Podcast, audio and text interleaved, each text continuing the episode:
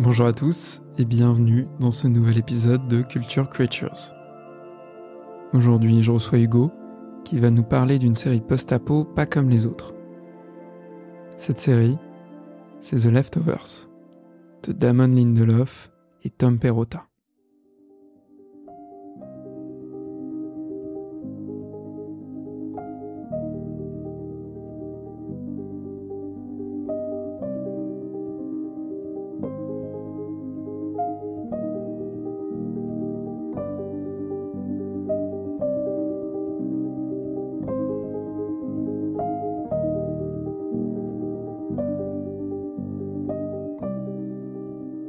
Tout a commencé quand ma tante euh, nous a mis devant Lost avec ma sœur. Euh, à l'époque, euh, c'était pas sorti encore sur les chaînes en France et c'était en VO sous-titré. Je ne sais de quelle manière elle, s'est procuré ces épisodes.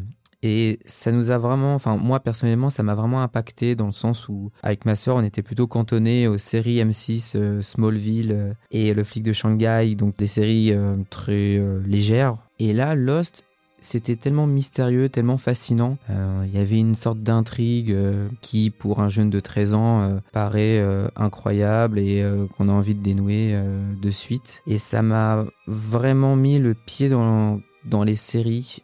Et c'est vrai que depuis ce moment-là, bah, j'adore, j'adore consommer de la série. Du coup, Dix ans plus tard, euh, Damon Lindelof, le showrunner de Lost, a sorti The Leftovers. Et là, ça m'a fait tilt et je me suis dit, wow, il faut pas que je loupe le coche. Let's go, je lance ça. Et euh, c'est vrai que c'est une série qui m'a énormément marqué. Je pense que c'est la série qui m'a le plus marqué, clairement, euh, disons les choses.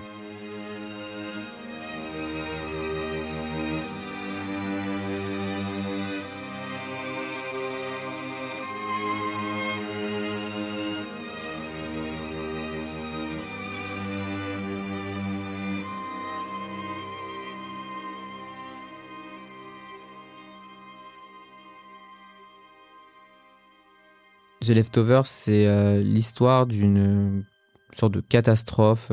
Un beau jour, 2% euh, de la, population euh, disparaît mystérieusement de la surface de la Terre. Et en gros, on va suivre la famille Garvey, donc Kevin qui est de la police avec sa fille, son fils et également son ex-femme, et plein d'autres personnages de, de la bourgade de Mapleton dans mes souvenirs, une ville proche de New York.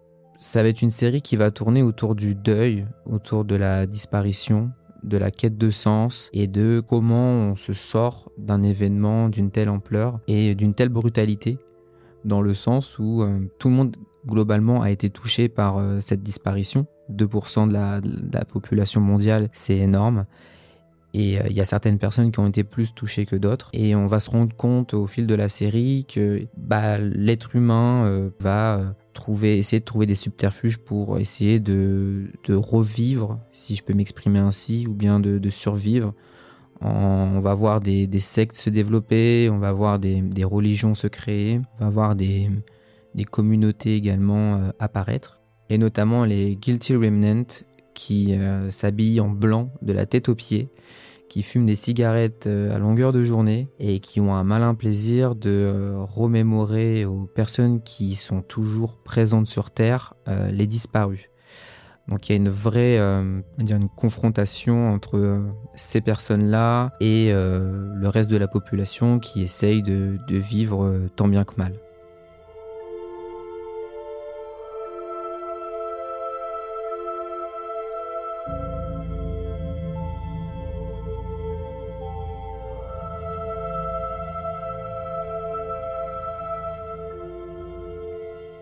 Leftovers parlait pas mal de deuil et euh, de quête de sens. Euh, c'est vrai que j'étais dans une période où je faisais le deuil d'une relation amoureuse et ça a pris quand même pas mal de temps. C'était pas évident et euh, donc du coup ça a fait vraiment écho à ce que je vivais et la perception de la série est différente quand vous vivez des choses approximativement similaires aux personnages que vous suivez et je trouve ça hyper intéressant. Euh, et, également la quête de sens. Euh, j'avais environ 23 ou 24 ans. Et c'est vrai qu'à cet âge-là, on, se pose, beaucoup de questions. Euh, est-ce que je suis sur le bon chemin?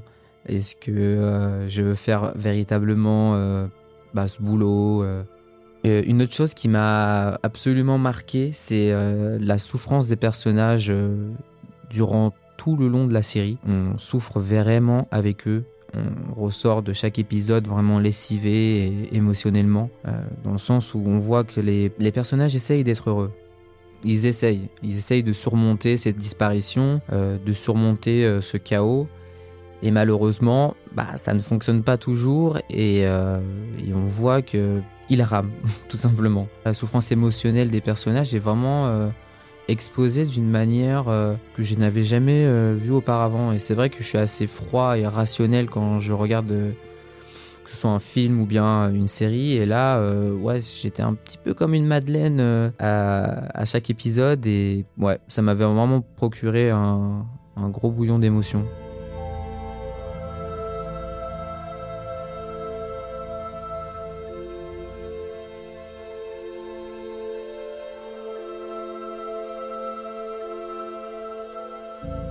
Il y a également le, la situation un peu post-apocalyptique qu'on vit au sein de la série, qui, qui est vraiment marquant euh, dans le sens où c'est ancré dans le réel. On n'est pas autour de zombies euh, ou bien de choses surnaturelles euh, complètement barrées.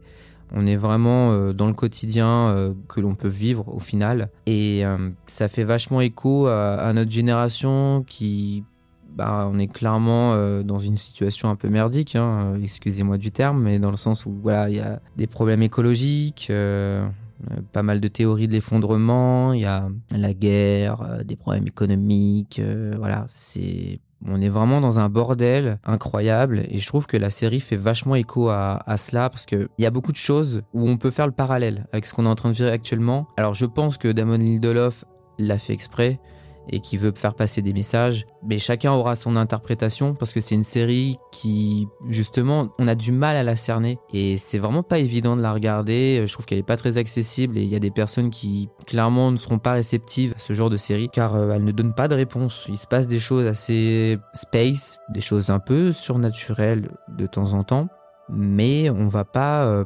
connaître les raisons du pourquoi, du comment, etc. Et c'est vrai qu'il y a des personnes qui peuvent se sentir frustrées. Mais moi, je trouve ça hyper intéressant parce qu'on peut avoir une interprétation euh, très subjective de ce que veut nous dire le showrunner. Bah, par exemple, c'est vrai que j'ai conseillé la série à plusieurs personnes de mon entourage et je suis persuadé qu'ils ont des interprétations différentes de la mienne.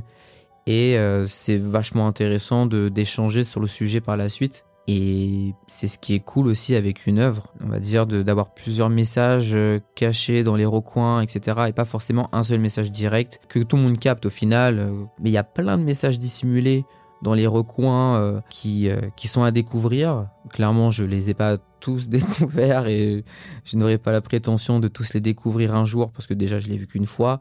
Et je pense que c'est une série qui se regarde plusieurs fois.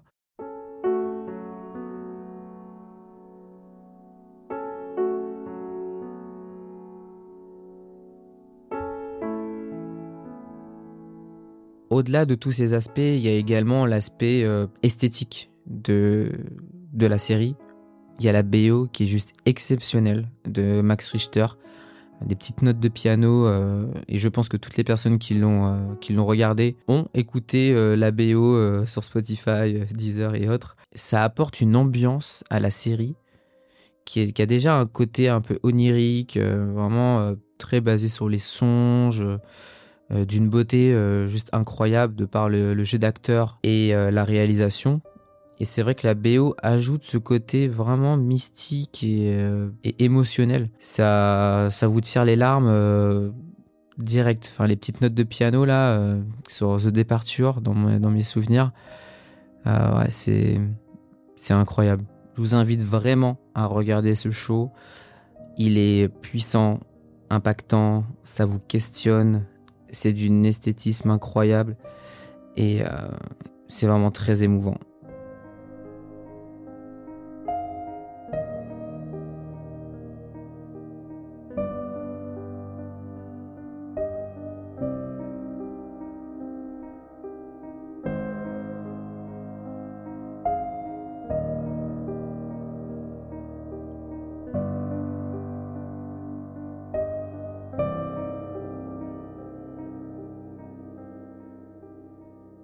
À bientôt pour un nouvel épisode de Culture Creature.